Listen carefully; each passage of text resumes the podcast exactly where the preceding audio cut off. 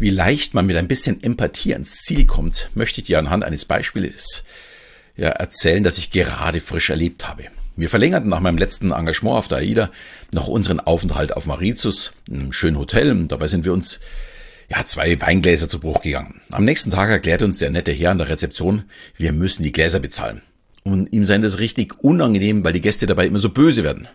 Ja, das hat er schon mal sehr, sehr clever gemacht, damit er nicht äh, irgendwie von mir einen Hass bekommt weil er damit klar gemacht, wie in der Regel die Gäste darauf reagieren. Außerdem meinte er noch, wir könnten auch zwei Weingläser im Supermarkt kaufen, das wäre noch günstiger. Auch das ist eine clevere Formulierung, schließlich wäre es eine weitere Option. Ich versichere ihm erstmal, ich bin sicher nicht böse, schließlich haben mir die Gläser auch kaputt gemacht. Was ich ihm nicht sagte, dass es mich durchaus ärgerte. Nicht wegen der Kosten, sondern weil das Hotel kein Billighotel war und bei dem Preis sicherlich auch der ein oder andere Schaden, und gerade so zwei Gläser kosten nicht die Welt, äh, oder vielleicht auch irgendein Verschleiß im Hotelzimmer berücksichtigt ist.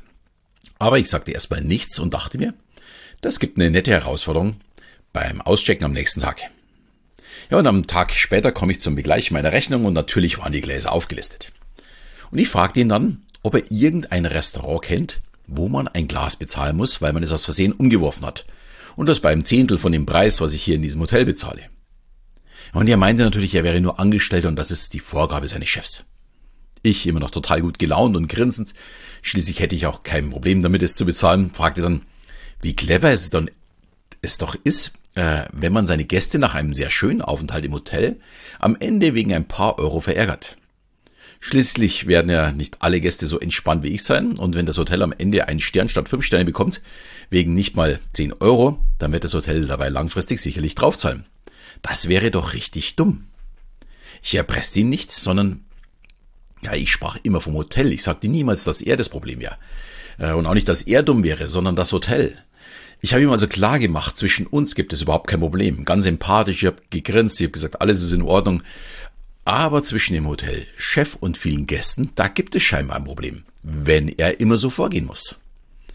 So, so nach zwei, drei Minuten Gespräch äh, ging er dann kurz weg und keine zwei Minuten später war er dann wieder da und die Gläser waren von meiner Rechnung verschwunden ganz ohne in irgendeiner Form böse zu werden oder zu drohen, all schließlich nur mit Freundlichkeit und ein bisschen Empathie und ihm zu zeigen, hm, wie könntest du es denn dem Chef erklären? Eben mit diesen ein, fünf Sternen, aber auch mit dem, äh, was war bei den Rest oder ist bei den Restaurants.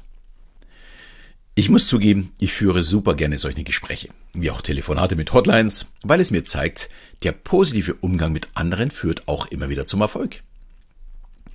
Und jetzt schauen wir uns einfach mal an, was eigentlich überhaupt Empathie ist und wie wir es für uns nutzen können. Abgesehen von solchen Kleinigkeiten, wie gerade beschrieben in meinen Gläsern. Empathie bedeutet, sich in die Lage eines anderen zu versetzen, seine Emotionen zu spüren und sie zu verstehen. Es ist eine Form der emotionalen Intelligenz, die eben nicht nur das zwischenmenschliche Verständnis vertieft, sondern auch dazu beitragen kann, die Bedürfnisse der Menschen in deinem Umfeld zu erkennen. Und dein Ziel sollte sein, die Geheimwünsche des anderen zu erkennen und somit in die passende Richtung zu argumentieren. Ja, wie schafft man das? Erstens aktives Zuhören. Empathie beginnt immer mit dem Zuhören. Sei nicht nur physisch anwesend, sondern konzentriere dich aktiv auf das, was die andere Person sagt. Achte auch auf deine Wortwahl, ihre Betonung, ihre Emotionen. In meinem Fall war sofort klar, der Rezeptionist musste etwas durchführen, was er selbst nicht wollte. Daher versuchte er mich auch zu Beginn zu beschwichtigen, bevor er mir überhaupt sagte, dass wir die Gläser zahlen müssen. Er wollte keinen Ärger haben. Ich habe ihm natürlich dann gleich gesagt, dass er von mir keinen Ärger bekommt. Ich bin also auf seine Seite gekommen.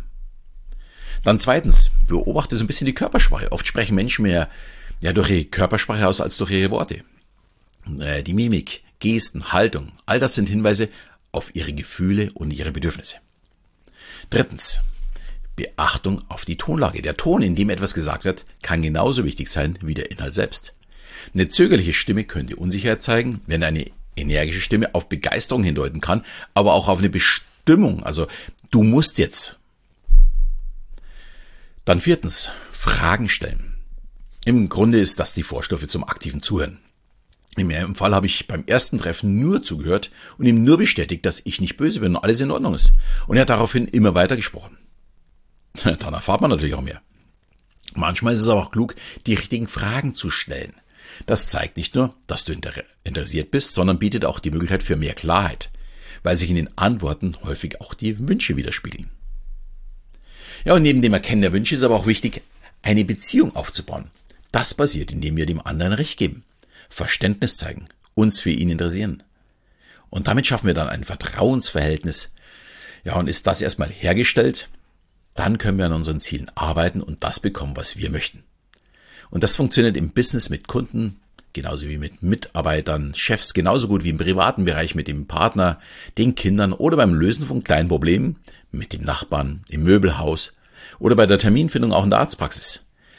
Die Möglichkeiten sind endlos und der Spaß ist wirklich riesengroß. Wer erlangt nicht gerne einen Vorteil? Äh, ich mache dieses wirklich sehr, sehr gerne. Und wenn dich dieses Thema noch mehr interessiert, kann ich dir nur mein Buch Die Geheimnisse eines Mentalisten ans Herz legen. Darin findest du sehr viele einfache Tipps, wie du deine Kommunikationsfähigkeiten auf ein neues Level heben kannst. Viel Spaß dabei.